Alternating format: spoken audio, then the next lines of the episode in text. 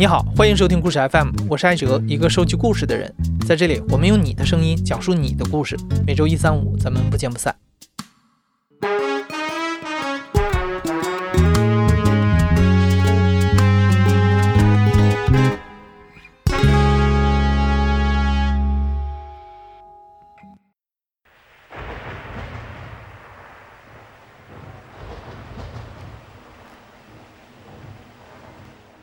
上个世纪九十年代到两千年初，香港的文化产业正处于黄金时代。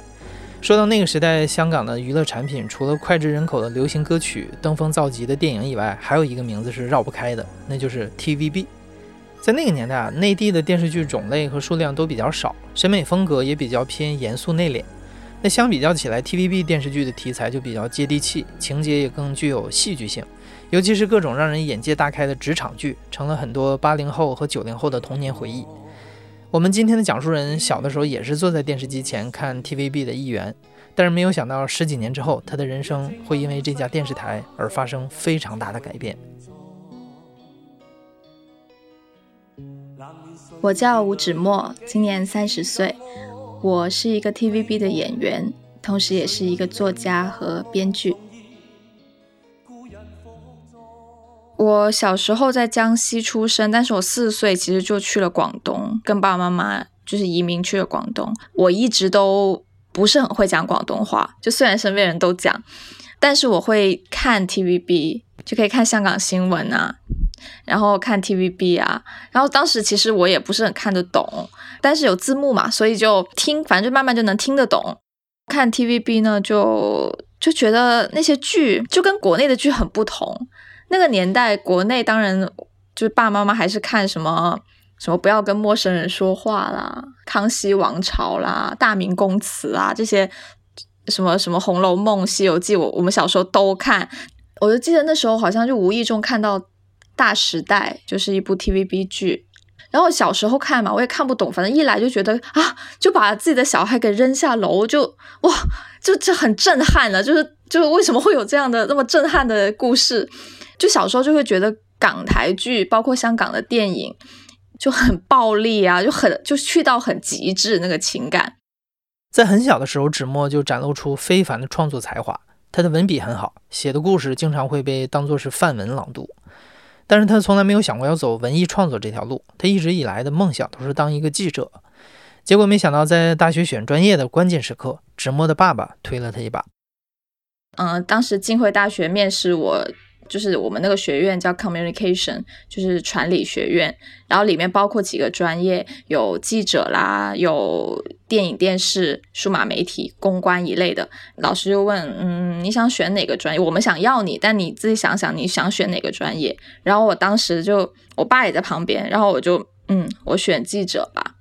但我爸就跟我说，就说，嗯。我觉得你不适合做记者，他说，我说啊，为什么你到现在才说？这关键时刻，我是要填志愿了。然后他就说，嗯，要不你去试试做电影电视吧。我说啊，为什么？然后他就说，嗯，我觉得你适合去做一些就是 fiction 一点，就是你你会有创意或天马行空，你不是很适合去讲一些真实世界，就讲真话的。然后我就说，哎，好吧，好吧，我其实我内心是是知道我爸爸是了解我的。我当时读大学读得早，十七岁的的小孩来说，我不是一个非常早会的人，所以其实对于那么小的小孩来说，看电影很多东西他未必是懂的。在当时看，那时候我对我来说，我可能真的是没有学到什么真的东西，但可能就是一种熏陶吧。然后其实当然每一个读电影的学生都会觉得啊，我以后要做电影，我要逼格比较高一点，然后都觉得大学去电视台就是一种堕落。我当时有这种感觉啊，我就觉得，嗯，我要做电影的呀。但是当时确实大学一毕业就是被生活狠狠的刮了耳刮子，第一份工作就被炒啦。其实像我们这种大学毕业会有一点迷茫，自己到底要干哪个工种？一个电影，一个电视剧，那么多工种，我还没有决定我是不是要做编剧，我就已经被我就已经终于被一个编剧的一个。公司给录取了，它是个挺大的内地的公司，在香港的一个分支那样。然后我想心想，啊，有个录取，那我就先去上班。在当时呢，那个老板啊，非常的奇怪，他是一个很资深的编审，香港的编审。然后他的工资给的非常低，这是没关系，就是我们当是年轻人学学东西嘛。但是呢，我当时就是拿了一个香港青年文学奖的冠军，然后他呢就好像很鼓励一样，他就说：“哎，你过来来我办公室，我跟你聊一聊。”然后就我去了他办公室，他就鼓励我说：“加油啊，前途不可限量啊。”然后我就很高兴，嗯，我会努力。结果过了两天之后，他就把我给炒了，只给了我四千块不到的工资，三个月四千块港币，然后我就。哇，到底发生什么事？我我当时后来几年，我都有一个心理阴影，就是我到底做错了什么？其实，为什么他要他那么讨厌我呢？为什么呢？后来有一个同事就跟我说，你第一次见他的时候，你穿了一条短的牛仔裤，他不高兴。他是个男的。但是我心想，我做编剧不就是为了不穿什么西装啊、套装去上班？我不就是为了随便穿去上班的吗？我当时就其实还挺受伤害的，整个三三观都被震碎了那种感觉，所以当时心理阴影非常大。然后后来就遇见了王祖蓝，他就说：“哎，不如我们你过来加入我们写这个剧本吧。”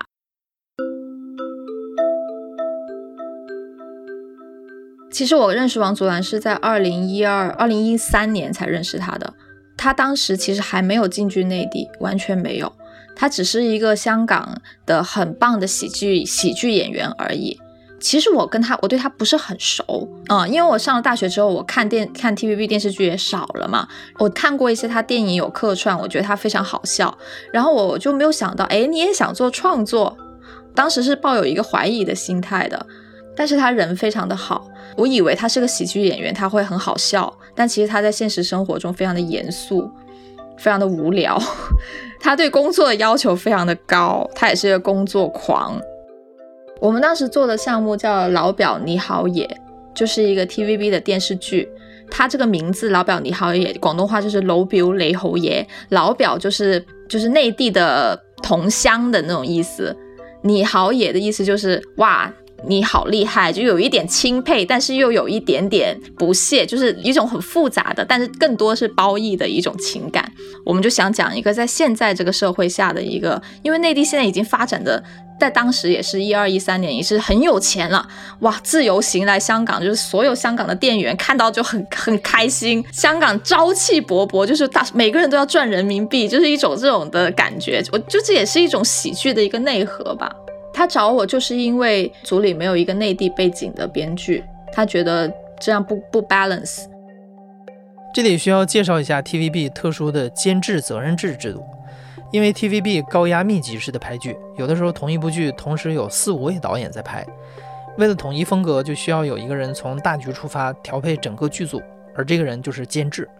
不仅如此，一部剧的内核几乎全部都要由监制来把控。从确定故事大纲、选择演员到计划周期，所以如果说一部剧集的质量是取决于监制的能力，这种说法也并不为过。而《纸墨》这部戏的监制正是开创了 TVB 刑侦剧的鼻祖，制作出《刑事侦缉》系列的著名监制黄伟生。因为 TVB 整个过程是非常的快和工业化、流水线的，嗯，当然。在现在多了很多不同的合作形式，就比如说有的是剧本，我整个外判给外面的一个团队做，然后我们当时就是一个剧本外判的形式，所以我基本上是不用回 TVB 去上班的，我们在外面租了一个小房子，自己去讨论剧本。然后当时我们，因为他也是大家也是不是特别厉害，我也穷，大家也也穷嘛。租的一个场子就是一个很小的工业大厦的一个小房间，然后对面还能看到对面那个那个健美操班那些大妈在跳操的那种。就那房间里啥也没有，就一张桌子、几个凳子，然后困了，我们拿瑜伽垫垫在地上。我就是一个女生，就在地地上这样睡一下，这样子，然后就经常在那里想剧本、读剧本，直到深夜。其实我们几个在一起。聊剧本的时候是非常开心的，因为我是一个新人，我超级新，我尤其是刚刚经历过上一个公司的现在叫什么 PUA，我来到这个团体，我简直觉得哇，这几个叔叔太好了，简直就是哭了。所以我多晚跟他们多桥，多到凌晨四点，我也没有毫无怨言，因为我觉得整个气氛非常的开心。所以当他们那么尊重我的时候呢，我就更加的会投入这件事情。我们。在嗯谈论剧本的时候，我我也会比较激动，有时候会把整个哎，你为什么不接受这个我的这个想法呢？你看我把你演，我帮你演一遍，我就会现场演一遍出来，还蛮好玩的。在当时真的是热血，大家，而且当时那个剧因为是个喜剧，它让我非常的热爱喜剧，因为我觉得喜剧是可以粘合一些社会矛盾的，就是很多东西呢，你很多东西，你看现在香港的社会发展成这个样子，如果在当时刚开始有这些问题的时候，你就去粘合，就去想办法去化解这件事情，就不会。可能不会到现在这个程度吧，我想，我觉得基本上他们是三观非常正的人，尤其是王祖蓝，他是一个非常呃正能量的人，我也是从他身上感觉到了这种能量。然后在那段时间，好像他就开始去了湖南卫视的《百变大咖秀》。其实我作为那个组里唯一一个内地人，我还给过他很多，就是一些意见，就是哎，我们小时候看过什么《葫芦娃》呀，我们喜欢看梁朝伟啊，就你不如去模仿一下那些。就我也不知道他有没有采纳了，就还蛮有趣的。也听到他每次去内地拍完一组节目，他回来香港继续跟我们一起夺桥开会的时候，他也在想啊，我也不知道有没有下次了。因为其实他在刚开始去内地也是很大家都不知道他是谁，而且看他又其貌不扬，但是他真的是一个内心很坚定的人，而且他实力真的很强，就真的是看到他这样一步一步走到现在，我一点也不惊讶，因为他对自己要求太高了。因为其实这个剧写完之后呢，我又没工作了嘛。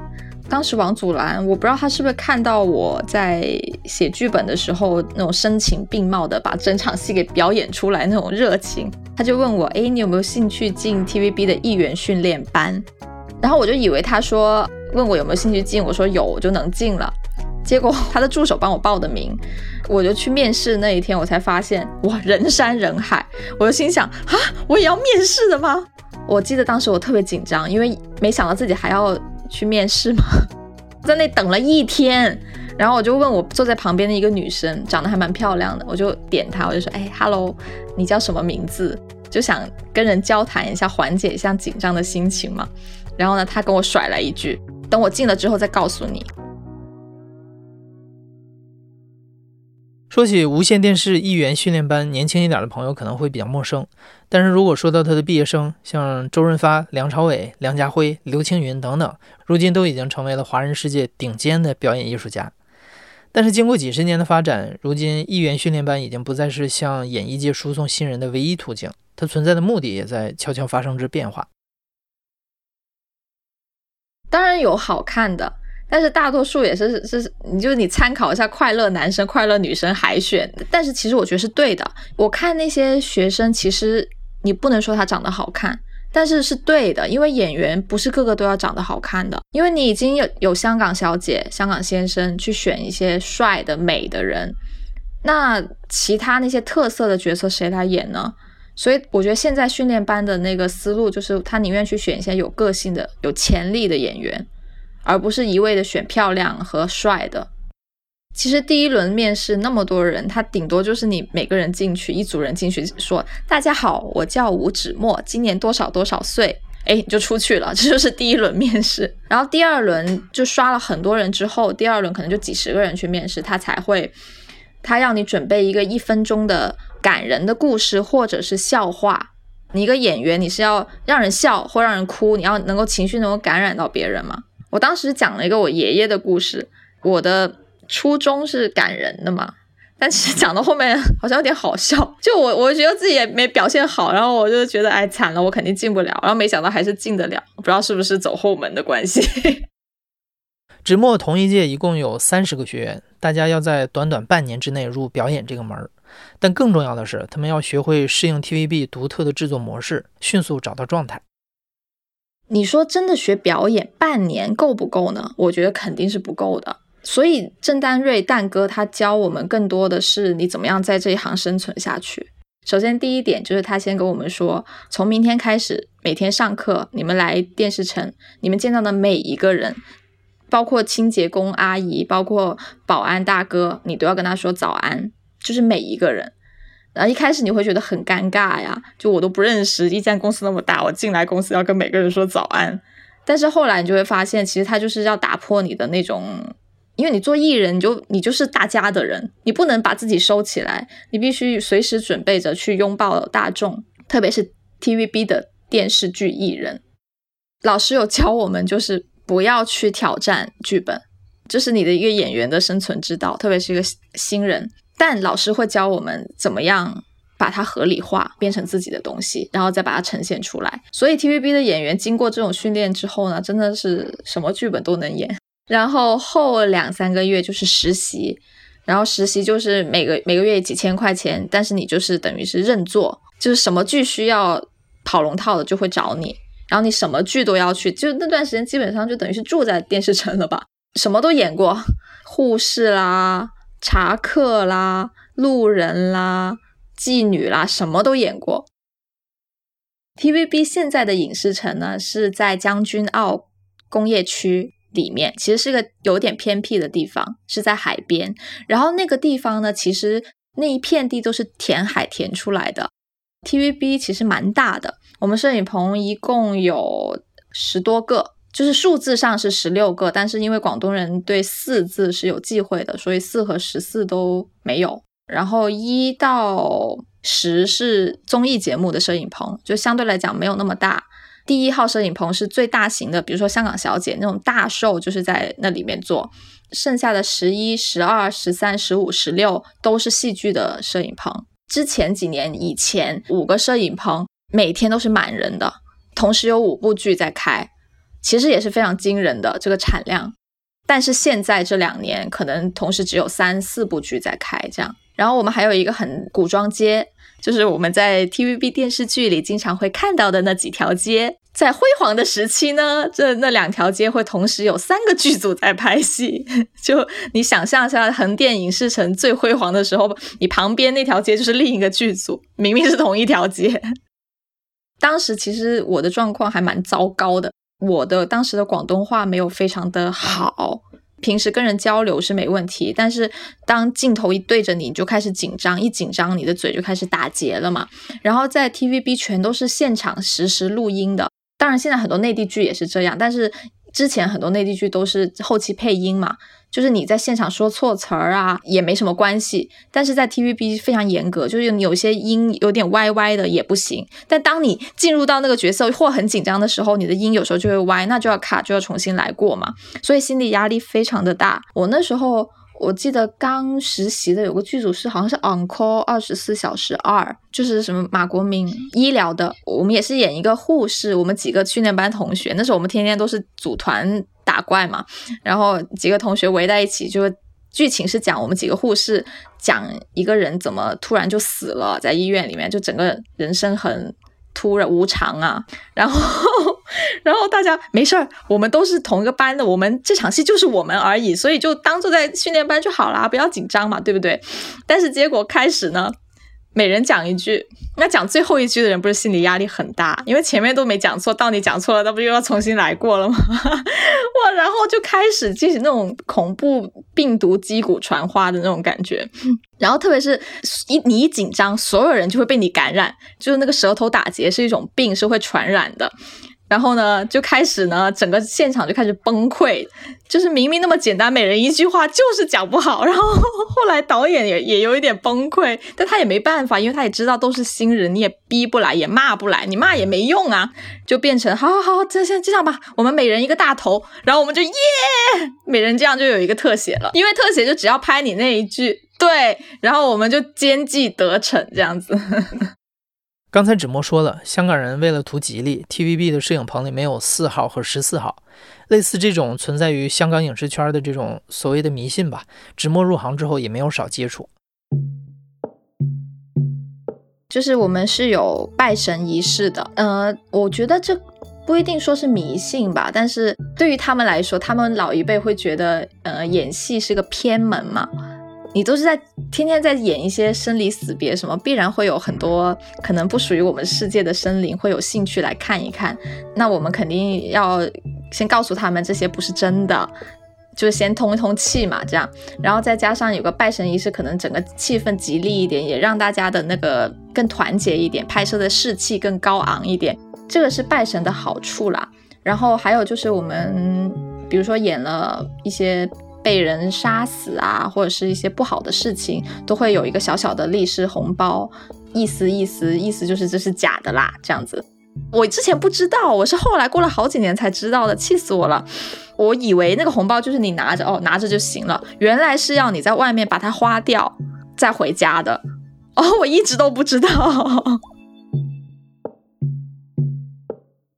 我第一部正式参演的戏好像是二零一三年的那个《老表你好嘿》，就是《老表你好也》的第二部，也是我有份写的。然后我在里面演一个很丑的女生，叫乌鸡，一个那个专门煲汤的一个呃古妹，就是我们鼓场，香港的鼓场就按摩店里的煲汤的，也是一个喜剧角色啦啊。然后那个角色是我人生中的。等于是第一个角色，在写这部剧的时候呢，我知道王祖蓝人很好，就说：“哎，来让你演一个角色吧。”我说：“哎呀，这不是走后门吗？好呀，好呀。”然后他本来给我设定的一个角色是他身边的一个美女秘书，因为他觉得我在他旁边会更安心。没有那么紧张，有什么错误他也可以及时纠正我。但是后来临拍摄之前，不知道什么原因就换成我演一个那个丑女，里面一个丑女。然后我当时还有点就是有点 为什么明明是一个美女，然后就变成一个丑女的角色。但是我心想，反正都是我写的嘛，这个角色也蛮好玩的。我当时就 OK，就觉得好啊。结果话音未落，然后就要去试造型了嘛。然后一试造型，哇，就真的哭了，因为真的太丑了。就当你嘴上说 OK，跟你真实在镜子里看到自己变成那个样子，真的是两回事。眉毛是很粗的，就贴了很多假的毛，然后脸上都是脏的，然后有很多痘痘，然后牙齿是黄的，头发是油的。哇，我这个样子还要被拍下来，并且是我第一个角色，还要永远以后那些人都能够看得到这部戏，所有人都看得到。你，你是不是很想死？其实我很喜欢那个角色，我到现在他也是我最喜欢的角色之一。大大概第二天、第三天开始就开始进入到那个状态之后，我就把心里的一个小朋友给放出来，因为我把他当成一个小朋友来演，我就不会有觉得会有就把自己给忘记了，你就不会觉得你的外表是一个问题。因为那个角色她的可爱之处就在于，一般影视剧里的丑女都会哎呀很自卑啊，然后最后会怎么样被人改头换面变成大美女啊出来哇这样，但这个角色完全没有，她到最后一刻都没有变漂亮过，但她从来都没有不开心，就她一直都是很乐呵的，所以我喜欢这个角色。除了丑角以外，初出茅庐的演员往往能拿到的都是一些比较边缘又非常具有挑战性的角色。表演的时候需要大量的情绪调动，但 TVB 这种高密度的制作对演员的要求是入戏快，出戏也要快。久而久之，芷墨有点害怕全身心的投入角色，他怕会用尽自己的情绪仓库。于是芷墨开始反思自己在训练班学到的经验，想要摸索出适合自己的表演方法。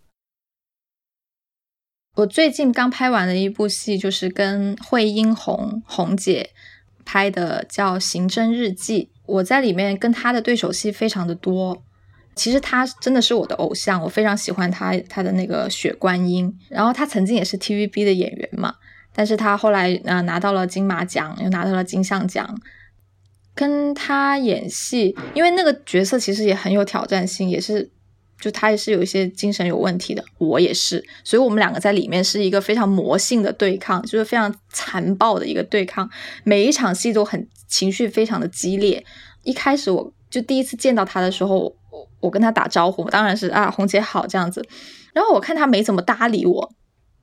然后我就哎很害怕，我觉得他气场非常的强大，嗯，然后在演戏的时候，我就觉得哇他是来真的，就是所有激烈的碰撞。都是真的，然后我就有就第一天就被他吓到了，然后慢慢我就开始调整自己，我就觉得他真的是一个很厉害的演员，他就是永远都是在那个状态里面，所以我就不能够被他吓到，就是我我要跟他对抗，所以我不能是软的那边，然后我就心想，我不管最后跟他的关系怎么样，我只要把这个角色做好就行了，我相信他也是这样想的，然后嗯，这样拍了一段时间，确实每次跟他都是伤痕累累，而且。有时候我甚至在戏里面，我我觉得我好恨他，好讨厌他，就是哇，这女的怎么那么变态？就是心里就有这种感觉。然后收了工就匆匆的打个招呼啊，再见就走了，这样子也没有过多的交流。但有一次，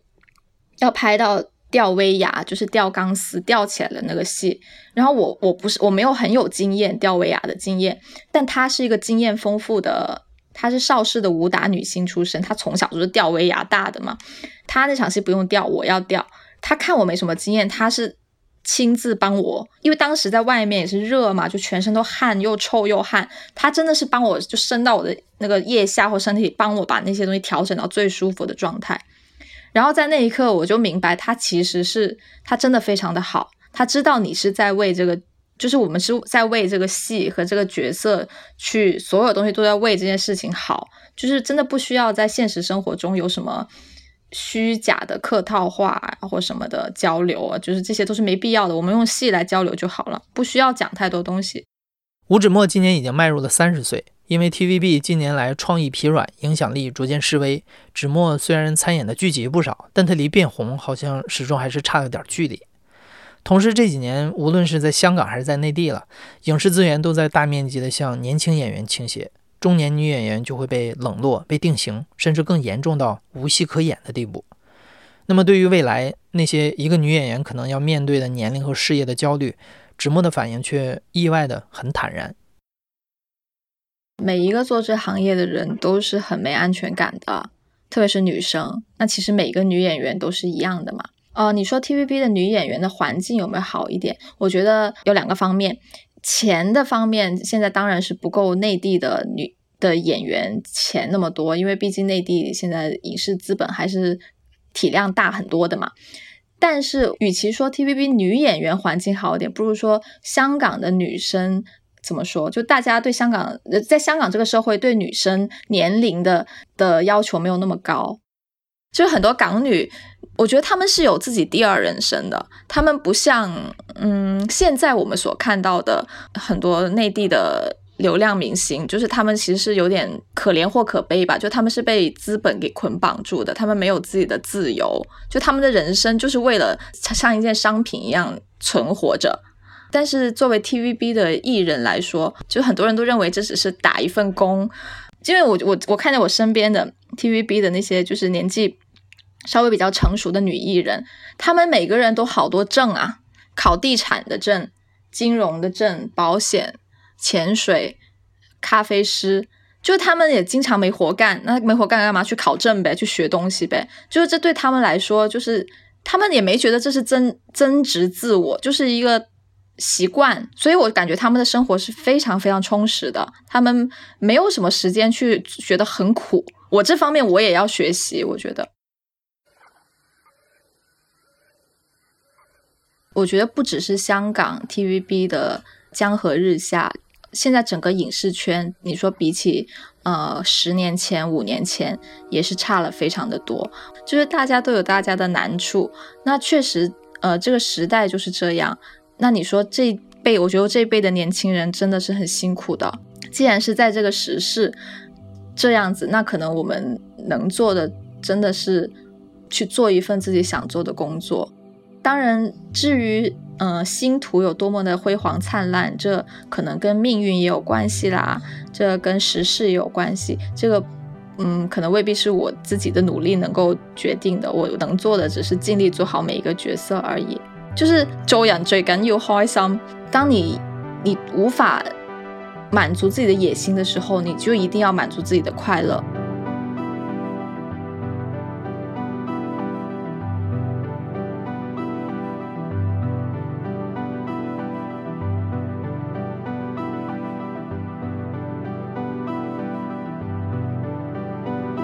二零一八年，芷墨利用演戏的业余时间，创作出了第一部长篇小说《风暴来的那一天》，算是正式开启了自己的第二人生。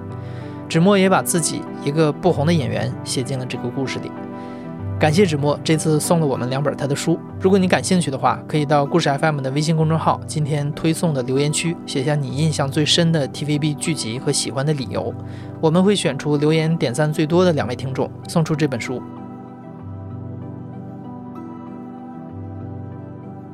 你现在正在收听的是《亲历者自述》的声音节目《故事 FM》，我是主播艾哲。本期节目由野捕制作，声音设计孙泽宇。感谢你的收听，咱们下期再见。